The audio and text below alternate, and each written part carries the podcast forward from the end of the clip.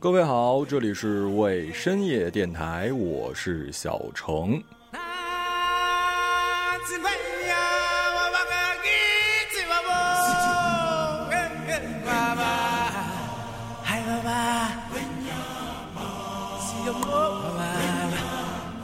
都说静坐常思己过，闲谈莫论人非。爷爷从小就教育我，千万不要在背地里说别人的坏话，这样不礼貌，这样没涵养，这样特别不好。可是另外一方面，人类之所以成为地球之王，很大程度上就是因为我们丰富的语言系统、交流系统和文字系统。这可以让我们将个人的经验通过交流传承下去，让后人可以不需要身体力行就明白了很多道理，然后将有限的生命投入到新的探索上去。想想看啊，在上万年前，古猿人围坐在山洞前的篝火旁，他们在分享完了捕猎经验之后，八成也在闲聊。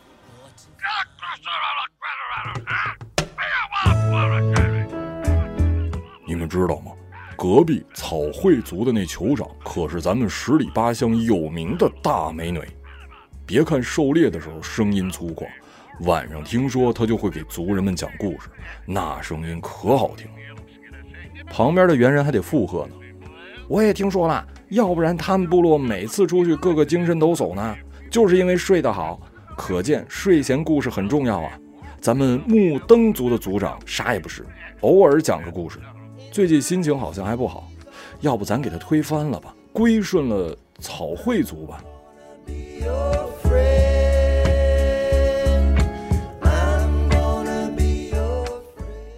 你看，你看，你看，这就说明人类从有了复杂的语言系统开始，说坏话就是很重要的一部分，因为说坏话可以让更多的人以被吐槽的主人公为镜，让整个社会变得更加和谐，更加进步。因此，今晚的节目可不是我们小心眼儿啊，完全是为了人类的进步做出的一点小小的贡献。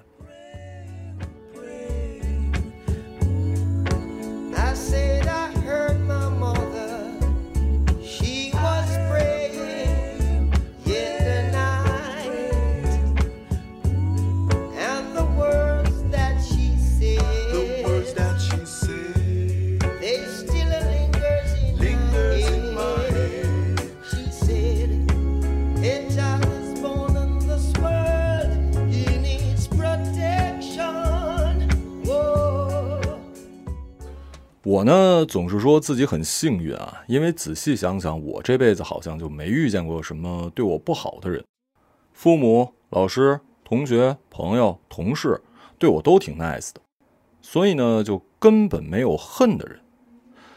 可要是说坏话，这种冲动还是有的。最近我就遇到一件事情的起因是因为剧本杀。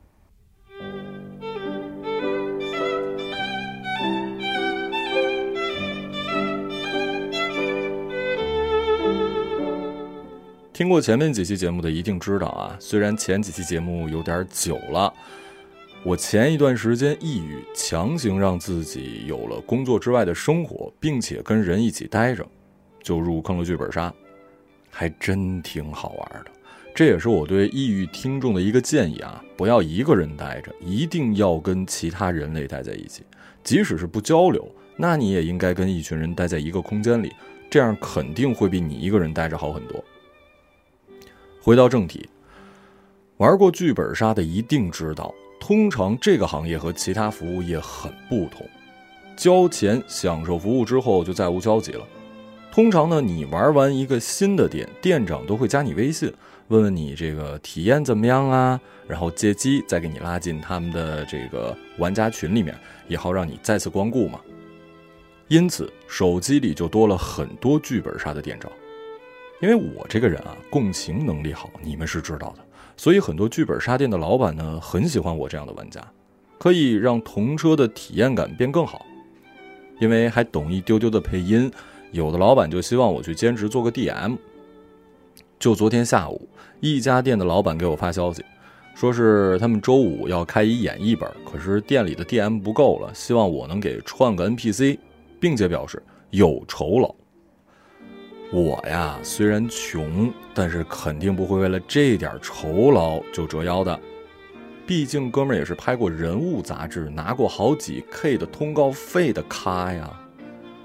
我答应下来，完全是因为觉得这事儿有意思，而且人家老板呢也是东北人，老乡的事儿那肯定是能帮就帮呗。不过为了当天的顺利呢，对方提出可不可以在周五之前去店里排练一下。那我想，既然答应帮忙了，就别拿样了。我说，那不如我当天晚上下班就去吧。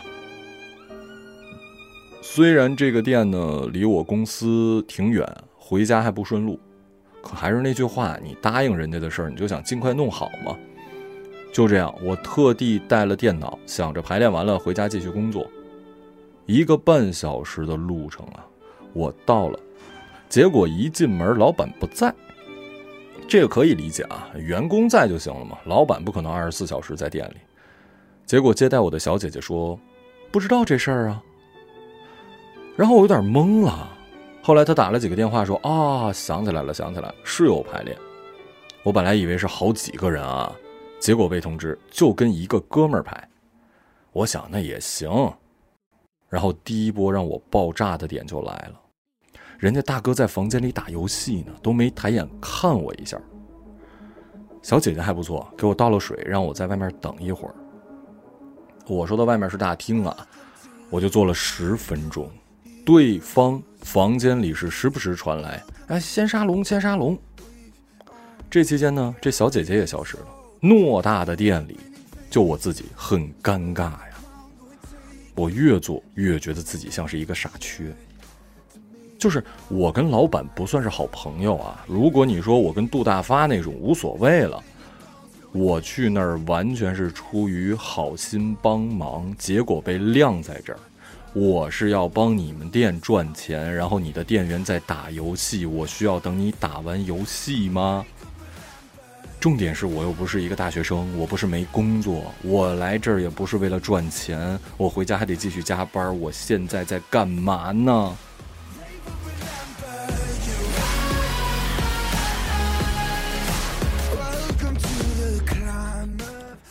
讲到这儿，我实在受不了了，然后我就跟小姐姐啊，小姐姐找了一会儿找着了，我说我有事儿，我先撤了。该说不说，人家小姐姐还是不错的啊，一直跟我道歉。下楼之后呢，我有这个小姐姐的微信，我就跟她发了一下语音，说了一下我为什么要走。然后最让我生气的部分来了，我相信啊，这个小姐姐是没有恶意的，纯粹就是不会说话。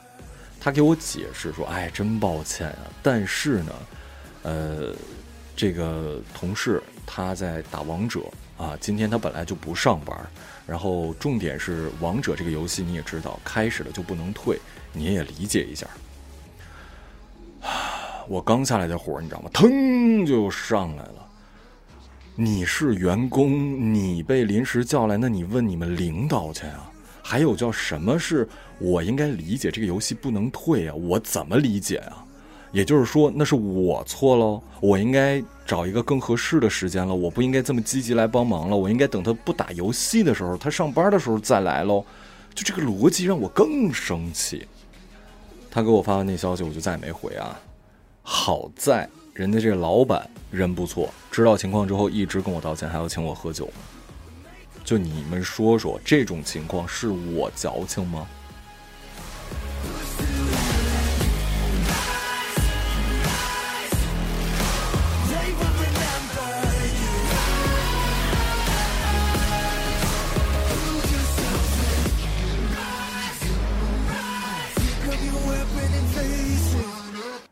本期节目呢，我也是在微信听众群、微博发起了征集，想听听大家有什么坏话要说。下面将是一些听众们的坏话故事，我会把大家的昵称打码，其实就是不读出来了啊。部分语音留言我也会做一下变声处理。先提醒，千万不要在节目下面人身攻击，纯粹我们电台就是一树洞，背后说坏话不好，所以我们做成节目那就是当面了，而且。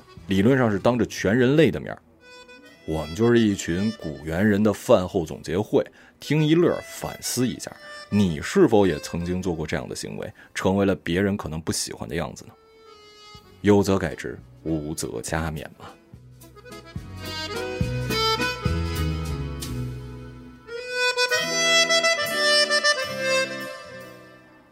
第一个投稿，Hello，小程老师啊，那个感觉你比我大，叫你小程哥吧。今天看到你群里的征集坏话的事儿，我就想说啊，不知道主题对不对？呃，事情的经过是这样的。十月七号，我从 A 公司离职，且称原来公司为 A 公司，现公司为 B 公司。十月十一号，我入职了 A 公司的竞品公司 B 公司，距离 A 公司不足五百米，所在的城市是郑州，教育行业。一开始啊，我是抱着来 B 公司试试的心态，可以的话呢就做下去，不行就再换。但两天后，无巧不巧的遇到了我 A 公司的校长。见面也没啥，但他猜到我去 B 公司面试去了，问我怎么样，我说还行，我还解释了一句，我不一定在 B 公司，也在面试别的呀。他当面说可以，但是后来我跟 A 公司的同事聊天，听到校长当初说我怎么样怎么样怎么怎么样啊，这对我多好多好，然后我呢对他如何如何如何，说让同事们不要学我。期间也有过别的，就是给我发工资的时候扣的有点多。问 A 公司的他怎么回事，我表达的可能不太友好啊，说话带了几个感叹号，后面直接给我怼了一语音电话，说平时对我怎么样啊？说的都是人情的事儿，没说工作，然后都给我整哭了。后来沟通清楚，原因是扣了当月的社保钱，我自己全额承担。然后晚上回去我就想想给他发了一道歉短信嘛，隔天早上呢他也回了，也接受了。然后当天晚上我就请他跟之前公司比较好的同事吃了个饭。也都好了，因为是同一个行业，还是会断断续续听到他说我的坏话。当然了，这期间也有人说我会不会是人前一套，人后一套，利用 A 公司的资源给 B 公司什么的。而现在呢，我也留在了他们的那个竞品 B 公司，因为待遇好，对个人发展也好。其实 A 公司的人呢都挺好，我原本是想着做下去的。B 公司的人呢，七月份曾经跟我聊过，他是我以前同事，让我过去，我犹豫了一些，最后委婉给拒绝了。但是 B 公司的人没放弃，一直跟我聊。而 A 公司九月份疫情后刚开始上班，就听到消息说次校区要来个领导，我就意识到了我自己是没有这个当校长的机会，看不到头了。过完国庆，我这才提的离职，这算是一解释吧，也是我一直安慰跟开导自己的解释。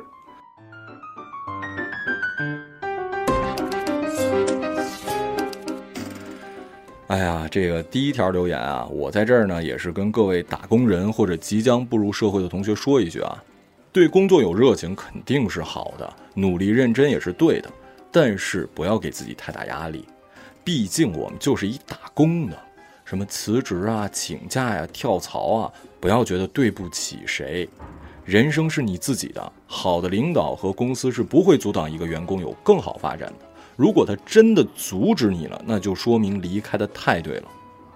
另外，你得知道，在任何群体里都有不喜欢你的人，说你坏话的人，没必要在意。你更应该对自己的人生负责。况且，我们这不也说着别人的坏话呢吗？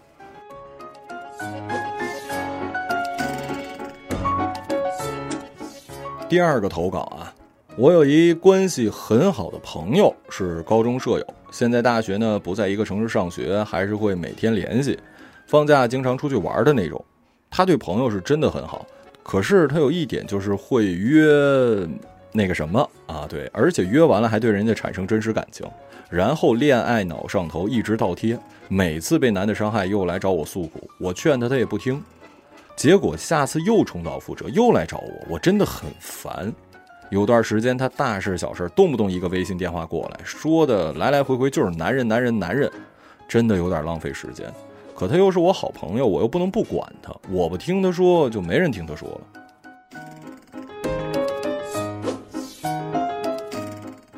我个人觉得啊，这个不算坏话，就是怒其不争嘛。是有这样朋友的，每次感情呢都得把自己伤得体无完肤，然后你安慰他呢也没用。其实这种人就是自我陶醉其中，他其实内心享受这种感觉，觉得自己特伟大。包括之后跟你分享自己的无私奉献啊，这都是他享受的过程。你是他好朋友，嗯，你就听听呗，反正你知道他马上又会有新的恋情了，别为这事儿自己伤神。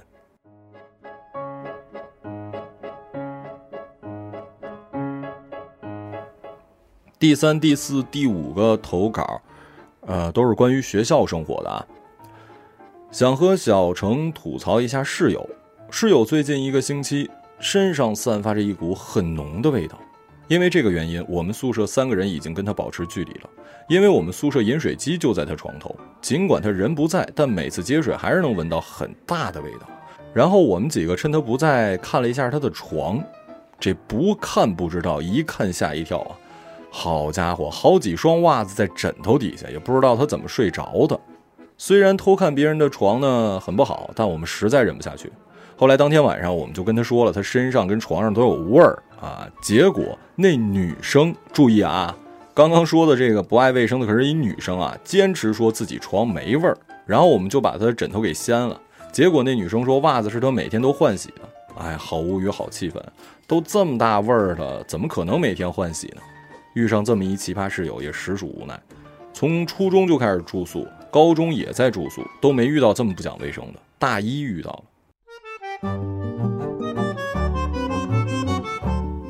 呃，另外一个也是一女听众啊，吐槽的也是女生宿舍的事儿，也是跟味道有关的。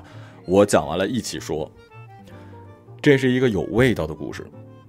女孩子，一个女孩子啊，她强调了两遍是个女孩子，有脚气，啊，这个我觉得没有必要啊，就是有脚气这个事儿，这是一种病嘛，大家不要不要觉得只有我们臭男人才有。然后我们宿舍上床下床桌的那种，中间有一楼梯，俩人共用，然后我和那女生就得共用一个。开学几天我就觉得不对劲儿，我这脚丫子呀巨痒巨痒的。然后有一天呢，我就不小心打开了一个共用的鞋柜，一股。哇，他用的是省略号啊，扑面而来，我的天哪！然后我就明白了，迅速把我鞋子放到一个小小的柜子里，激动的心情才平静下来。然后我开始挣扎，去校医院，呃，扭扭捏捏的买了药。校医院的阿姨呢，对我这种情况是同情又好笑，给我出主意，说让我踮着脚上去，踩着纸上去，穿着袜子上去。经过我的亲身实践，都不管用。然后我就毅然决然地买了一双崭新的拖鞋，放在台阶上，上去的时候换鞋。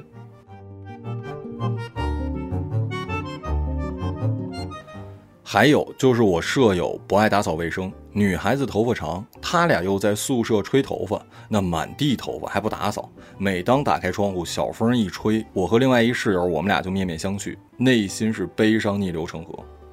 在经历了如此丰富无比的明暗斗争之后，我明白了。对于阴阳怪气的人，只有阴阳怪气管用。我也不想这样，可我只能这样。我可以理解他们，因为每个人走到现在，不知道经历了什么，没有经历过别人的经历，就好像没资格去评价别人。所以这样的小坏话也是偷偷一说，哈哈一笑。其实呢，什么事儿都没有。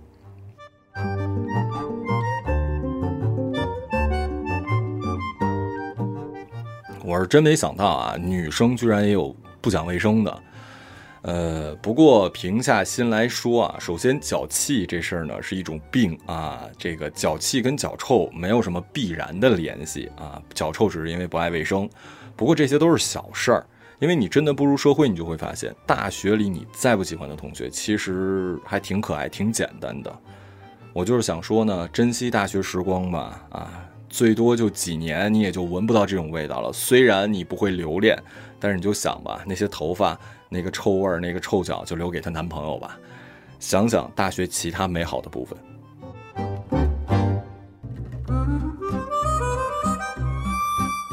下面，下面呢是两条这个语音。是可以推免之后，我的有一个舍友就经常会阴阳怪气，而且我感觉他老道德绑架我，就是拿各种事情道德绑架我，这让我非常不爽。非常非常不爽，就比如说我考研的书籍，本来其实我也是打算，因为我也不用，我也是打算要送人的，但是呢，他老是问我要，你就问我要，你就说啊，你可不可以？你那书还用不用？可不可以？如果不用的话，可不可以给我？这样的话，我就觉得嗯可以，啊我当然愿意，毕竟我书放那放那也是放那嘛。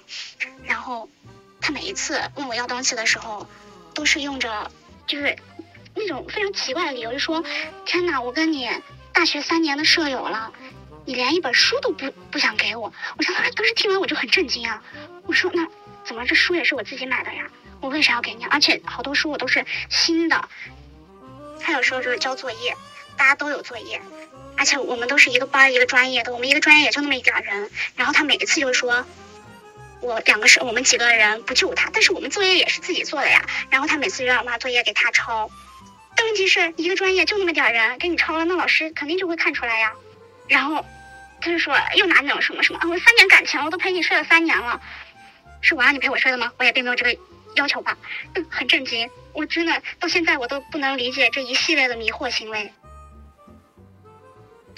小陈啊，有想说的坏话，就是想给我们这个社团的一些人说，希望你们能搞清楚自己的分量，不是你想干嘛就能干嘛。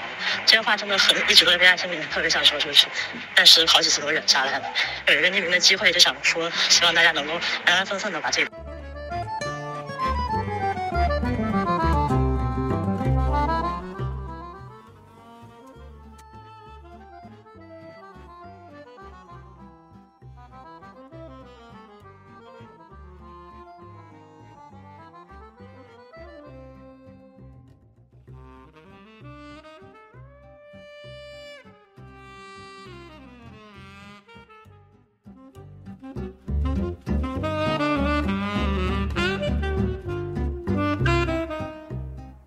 关于那个舍友的事儿啊，这种酸人呢哪儿都有。离开宿舍，你在社会上也得碰到，真就是看不了你好，认为理所当然。你是不可能改变强大的，你是不可能改变他强大的世界观的。你也不是他爸他妈，没必要教他改。郭老师说了，等丫真的遇到大嘴巴子就知道了，别闹心了。然后关于那个社团的事儿啊，我觉得你就更没必要生气了。他们呢，就是喜欢拿着鸡毛当令箭。你要实在不喜欢呢，就不在那儿待着呗。我不知道其他行业啊，起码我身边的朋友，包括我毕业之后，没有哪个公司真的问啊，你在大学期间是不是社团啊？啊，是不是学生会会长啊？可能走仕途也许有用啊，我不太懂。反正就是一学生会而已。真正找工作看的是你自己的能力。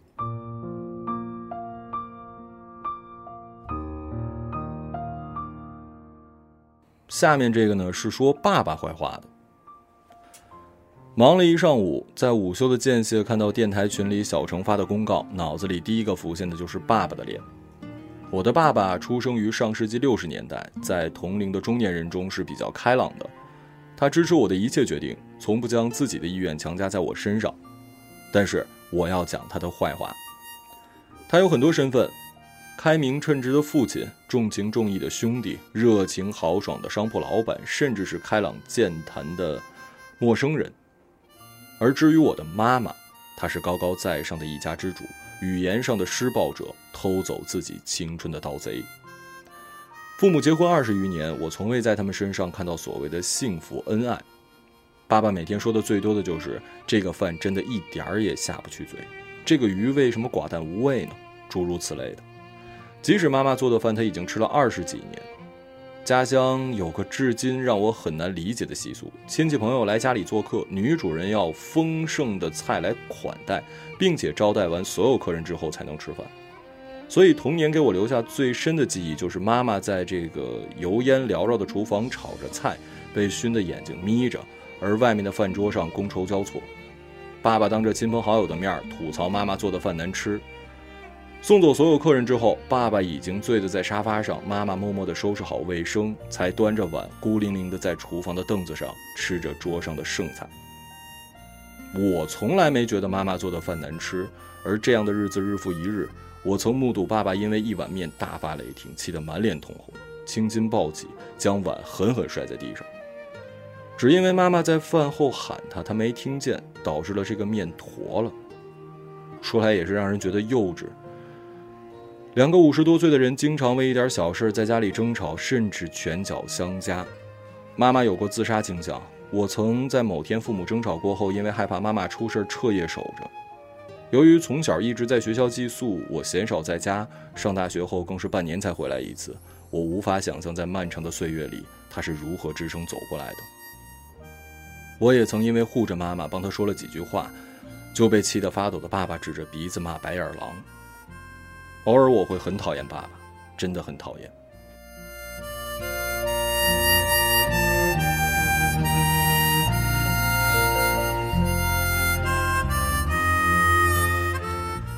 家庭的事儿呢，我反而不好说了。往好了想吧，爸爸妈妈那代人可能他们的相处模式我们不理解。当然了，家暴是没法洗地的。我不知道你说的拳脚相加是爸爸打妈妈，还是他们俩互殴。即使是互殴的话，也一定是妈妈吃亏的嘛。嗯，可我也不能让你去二老离婚。你得这么想，你有选择呀。你要以你爸爸为镜。自己千万不要陷入你看上去不好的婚姻，甚至是亲密关系里，家暴是一次都不能忍的。另外就是，起码妈妈还有你心疼，你是个好孩子。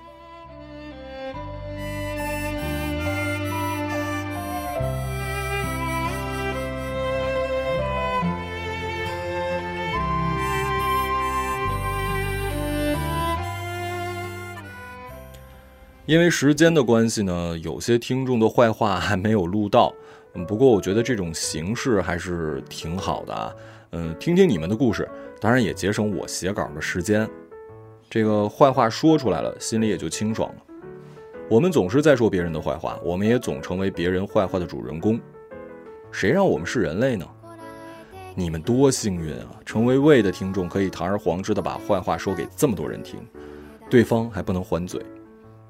当然了，就像是想要世界和平不可能一样，脏人脏事儿永远有。我记得电影《除暴》里有一个桥段，就是老鹰跟姑娘在高塔上，女孩说站在三四楼看楼下觉得满地垃圾，但是站到二十层以上往下看就觉得好美。所以呢，格局大一点，世界可能就美一点吧。